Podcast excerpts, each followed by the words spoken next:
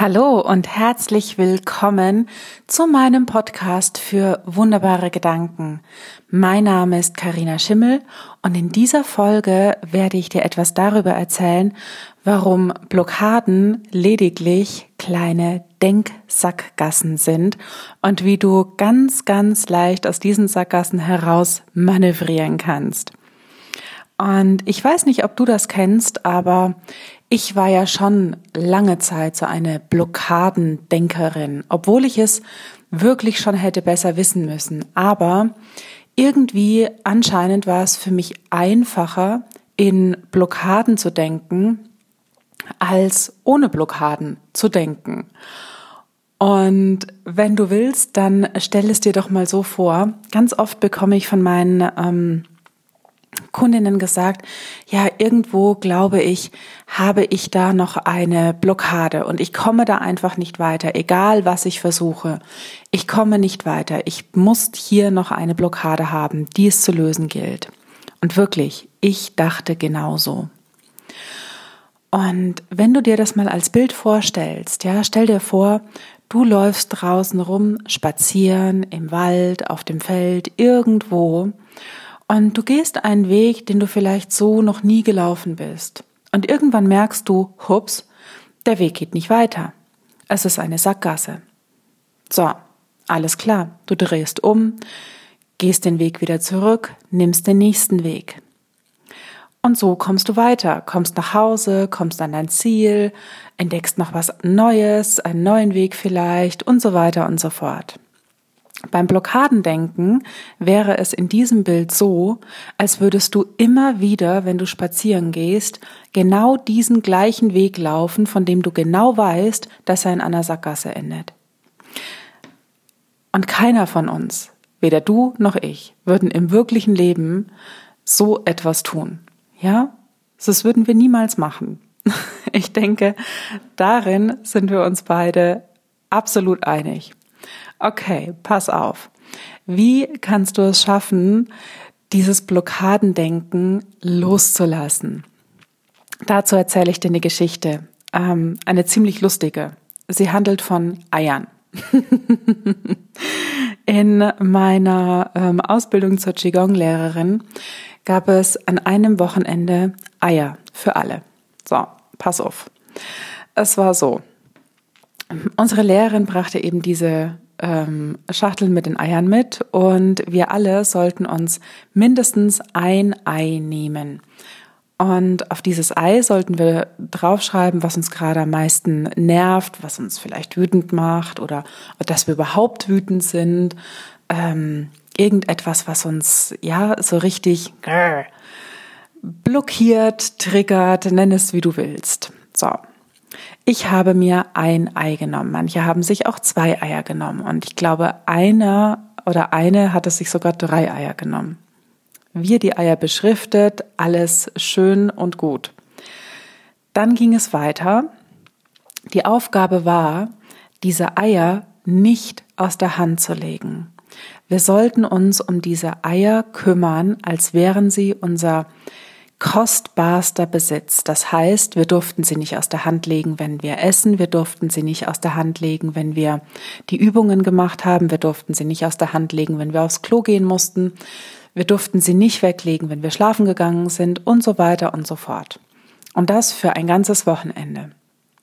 Du kannst dir vielleicht vorstellen, wie genervt ich war, allein nur noch zwei Stunden.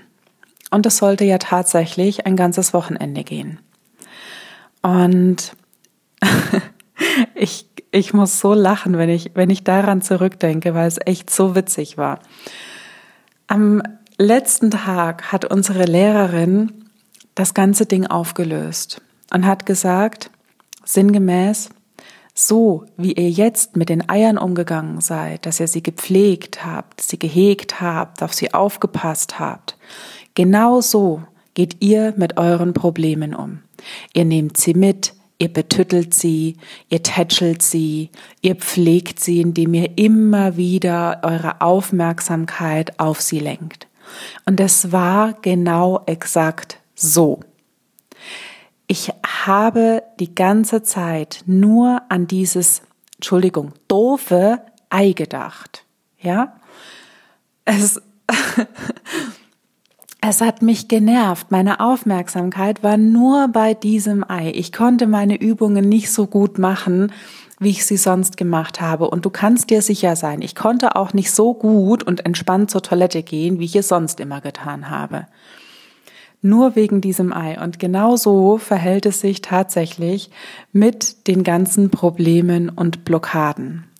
Das heißt, wenn du deine Blockaden und Probleme, nenn es wie du es möchtest, einfach ähm, loslassen können möchtest, dann hör auf, sie zu pflegen.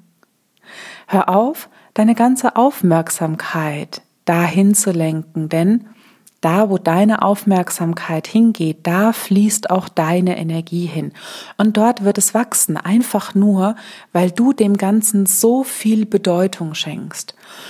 Und vielleicht kennst du das, dass du ähm, dich maßlos über irgendetwas aufregst, was dich, was dich wahnsinnig ähm, getriggert hat, was dich getroffen hat und und und und erzählst das jemandem und du du kannst gar nicht vor lauter Eifer ähm, darüber dich beruhigen und dein Gegenüber guckt dich an am Ende und sagt, aber wo genau ist jetzt eigentlich das Problem? Und das ist der Punkt.